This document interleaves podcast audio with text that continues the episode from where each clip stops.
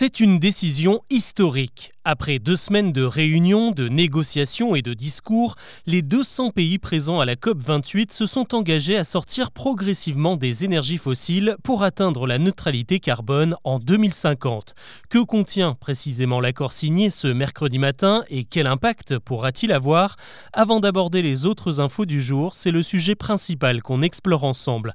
Bonjour à toutes et à tous et bienvenue dans Actu, le podcast qui vous propose un récap quotidien de l'actualité en moins de 7 minutes. C'est parti elle s'est refermée sur une standing ovation et sous un tonnerre d'applaudissements.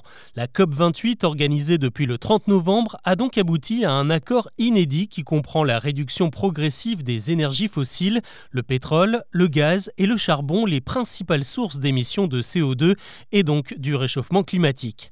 Pour la première fois dans l'histoire, l'intérêt de la planète est passé avant celui du business. Ce texte marque le début de l'ère post-fossile, selon la présidente de la Commission européenne Ursula von der Leyen. Mais pour autant, la route est encore longue, car de nombreux pays dépendent très fortement de ces énergies fossiles. L'accord fixe donc également des objectifs en matière d'énergie renouvelable. Le photovoltaïque, l'éolien, l'hydrolien ou encore l'hydrogène vert vont devoir tripler leur déploiement d'ici 2030. 130 pays s'y sont engagés. Et comme le souhaitait la France, le nucléaire devrait lui aussi connaître une croissance dans les prochaines années. À côté de ça, on veut aussi développer les technologies qui permettent de capter le CO2 émis par les énergies fossiles. Et c'est la meilleure alternative pour des pays comme l'Inde ou la Chine dont beaucoup de centrales électriques tournent encore au charbon. L'idée, c'est donc de récupérer ce CO2, éventuellement de le stocker et de le réutiliser par exemple pour fabriquer des carburants verts, une ressource sur laquelle l'aviation et beaucoup de constructeurs automobiles misent beaucoup. Évidemment, tous les pays n'auront pas les moyens de financer cette transition. C'est pour ça que l'accord prévoit de doubler ce que l'on appelle l'aide à l'adaptation, une sorte de cagnotte financée par les pays les plus riches pour aider la conversion des plus pauvres, notamment en Afrique. Là-dessus, il faudra quand même serrer la vis, hein, car les 100 milliards de dollars par an promis jusqu'à présent n'ont pas toujours été atteints. Enfin, même si de nombreux experts estiment qu'il est déjà trop tard, l'accord signé à Dubaï se donne toujours pour objectif de contenir le réchauffement climatique sous la barre des 1,5 degrés. Mais pour y parvenir, il faudra faire mieux, beaucoup mieux. Les émissions mondiales de gaz à effet de serre doivent baisser de 43% d'ici 2030 et de 60% d'ici 2035.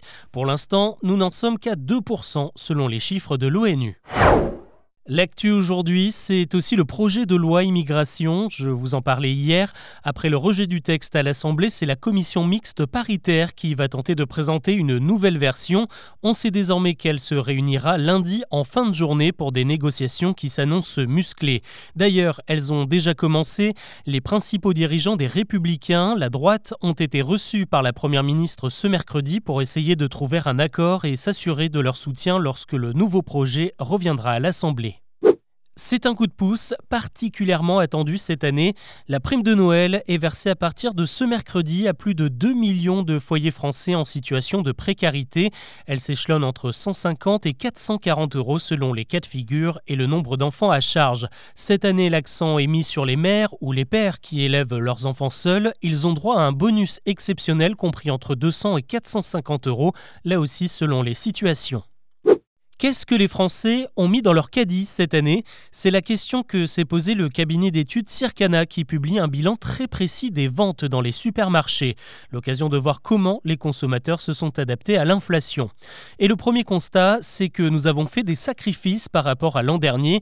Les ventes de foie gras ont baissé de 30%, le champagne de 18%, les huiles et les jus de fruits de plus de 10%. On économise aussi sur les produits d'hygiène comme les déodorants, les savons et les gels douches qui ont nettement reculer eux aussi. A l'inverse, certains articles ont vu leurs chiffres bondir. C'est le cas des cordons bleus et des nuggets qui profitent des prix encore raisonnables sur le poulet. Même chose pour les produits apéritifs comme les cacahuètes et les noix de cajou. Il y a aussi le pain de mie. En fait, en cette période d'inflation, on se rabat sur des produits réconfortants même si leur prix a augmenté.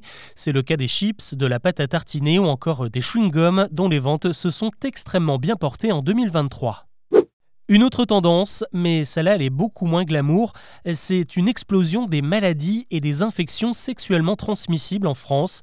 Selon le dernier bilan de Santé publique France, les cas de gonorrhée et de syphilis ont été multipliés par deux en l'espace de deux ans. On observe aussi une flambée de la chlamydia, en particulier chez les jeunes femmes. Ce qui n'aide pas, c'est que la chlamydia est souvent sans symptômes et donc on la transmet sans le savoir. Ces mauvais chiffres s'expliquent par un recul de l'utilisation du préservatif en 2022, un étudiant français sur trois disait ne jamais en utiliser. En parallèle, il y a une hausse du nombre de dépistages, ce qui est quand même encourageant. Et si votre chat menaçait l'équilibre de la planète? Ça paraît improbable et pourtant c'est bien ce qu'affirme un groupe de chercheurs spécialisés dans la biodiversité dans un rapport publié cette semaine dans la revue scientifique Nature. Ils ont compilé les chiffres de 500 études sur nos amis félins pour savoir quel type d'animaux ils chassent, vous savez la fameuse souris qu'ils vous laissent sur le paillasson. Eh bien on apprend que les chats sont les prédateurs de plus de 2000 espèces d'oiseaux, de reptiles, de rongeurs, d'insectes et d'amphibiens, sauf que dans le lot, eh bien il y a des espèces qui sont menacées. Les chercheurs estiment que les chats seraient à l'origine d'un quart des extinctions d'espèces recensées dans le monde. Selon eux, le cœur du problème, c'est la surpopulation de chats. Il y en aurait beaucoup trop. Rien qu'en France, on en compte 15 millions, dont 3 millions qui ne seraient pas stérilisés.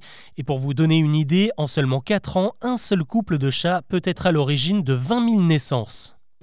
On termine avec euh, l'info insolite du jour. C'est le carton d'un concert de Noël organisé dans une petite ville de Suède. Une drôle d'histoire repérée par RTL.